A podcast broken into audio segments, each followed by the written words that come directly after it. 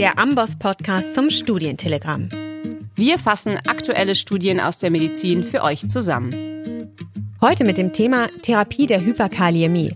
Und zwar gehen wir der Frage nach, ob Natriumpolystyrolsulfonat, besser bekannt unter dem Handelsnamen Resonium, zu häufig eingesetzt wird. Wir, das sind Annalena und Patricia, Ärztin aus der Amboss-Redaktion. Herzlich willkommen. Annalena, mm, bei einer Hyperkaliämie steht ja schon seit langem ein Wirkstoff zur Verfügung, ein oraler Wirkstoff, nämlich Natriumpolystyrolsulfonat. Wie du schon sagtest, ganz gut bekannt unter dem Handelsnamen Resonium. Und ähm, der wird ja auch sehr oft eingesetzt. Dabei ist die Einführung des Wirkstoffs eigentlich von wenig evidenzbasierten Daten begleitet worden. Jetzt gibt es eine neue Studie zu dem Einsatz des Medikaments und zu möglichen Nebenwirkungen, die du uns mitgebracht hast. Kannst du uns da nochmal die Hintergründe der Studie genauer erklären? Sehr gerne. Das ist nämlich, wie ich finde, mal wieder eine wirklich sehr, sehr spannende Studie. Das Medikament wurde vor knapp 60 Jahren eben erstmals zugelassen und da bestanden einfach noch ganz andere Zulassungsvoraussetzungen. Und in den letzten Jahren legten vermehrte Einzelfallberichte und auch kleine Kohortenstudien nahe, dass Natriumpolystyrolsulfonat zu gastrointestinalen Nebenwirkungen führen könnte. Unter anderem wurde zum Beispiel auch die Gefahr intestinaler Nekrosen beschrieben. Und genau deshalb haben kanadische Wissenschaftler nun eine große, bevölkerungsbasierte, retrospektiv gematchte Kohortenstudie durchgeführt. Insgesamt haben sie dabei die Daten von über 40.000 Patienten untersucht. Okay, wie sah das Studiendesign jetzt genau aus? Also welche Patienten wurden damit einbezogen?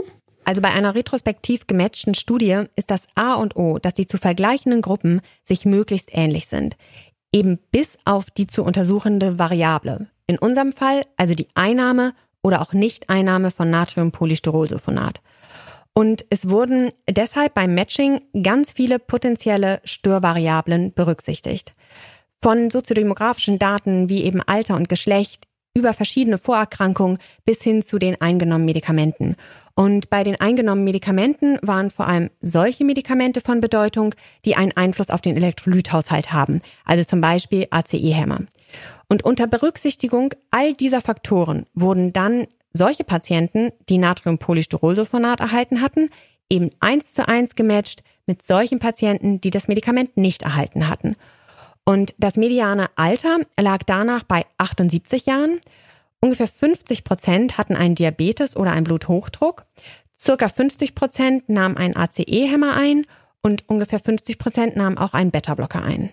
Alles klar. Also man hat tatsächlich Patienten gefunden, von denen man annimmt, dass sie sozusagen eine ähnliche Ausgangslage gehabt haben.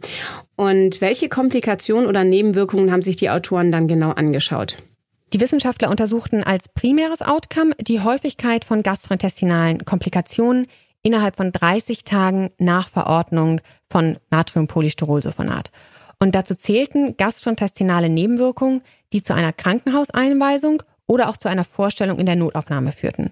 Und ganz konkret waren das eine intestinale Ischämie oder Thrombose, ein Ulkus oder eine Perforation, aber auch die Notwendigkeit einer Darmresektion oder die Notwendigkeit der Anlage eines künstlichen Darmausgangs, weil ja frühere Studien beschrieben hatten zum Beispiel, dass es eine Gefahr gibt auch von intestinalen Nekrosen.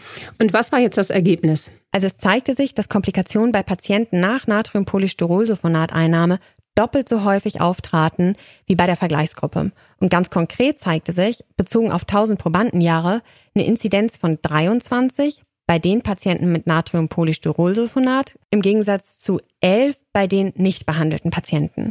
Wichtig ist außerdem zu sagen, dass dieses erhöhte Risiko für gastrointestinale Komplikationen unabhängig von der geschätzten GFR, dem Kaliumspiegel oder bestimmten Begleiterkrankungen wie beispielsweise Diabetes oder Dialysepflichtigkeit bestand. Okay, und welche Schlussfolgerungen ziehen die Autoren jetzt aus dieser Studie? Also auch wenn jede retrospektive Kohortenstudie, ja, egal wie sorgfältig das Matching abgelaufen ist, natürlich ihre Limitationen hat, sollten diese Ergebnisse tatsächlich Anlass zu einem restriktiveren Einsatz des Wirkstoffs sein. Denn milde und moderate Hyperkaliämie lassen sich oft schon durch Allgemeinmaßnahmen oder eben auch im Pausieren von ursächlichen Medikamenten ausreichend behandeln. Ja, und zu diesen ursächlichen Medikamenten gehören zum Beispiel natürlich kaliumsparende Diuretika, ACE-Hämmer, aber auch Heparin oder nicht steroidale Antirheumatika und natürlich immer die Kombination mehrerer dieser Medikamente. Und wichtig ist, dass wenn man Natriumpolystyrolsulfonat einsetzt, was bei schweren Hyperkaliämien ja trotzdem manchmal der Fall sein kann, man dann unbedingt auch die Fachinformation von Resonium beachten sollte. Diese verlangt nämlich unter der Therapie eine mindestens dreistündige Karenz zur Einnahme von anderen Medikamenten, teilweise sogar eine sechsstündige Karenz, sowie eben eine tägliche Kontrolle des Kalium- und Natriumspiegels im Plasma und auch regelmäßige Kontrollen des Calcium- und Magnesiumspiegels.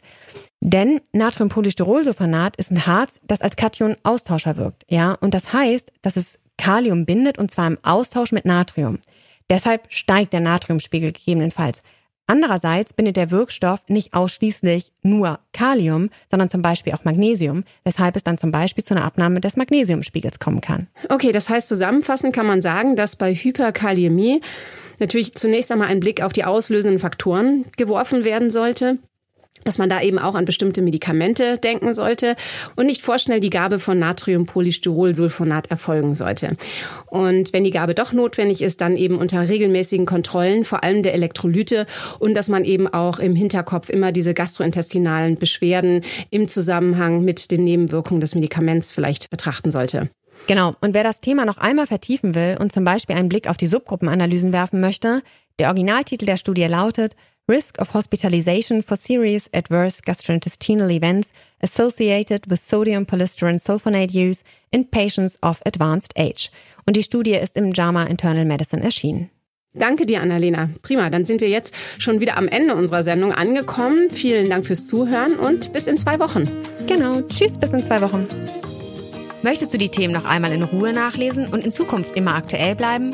Dann abonnier doch auch unser Studientelegramm, welches wir in Kooperation mit dem Universitätsklinikum des Saarlandes und dem Agaplesion Markus Krankenhaus in Frankfurt herausgeben.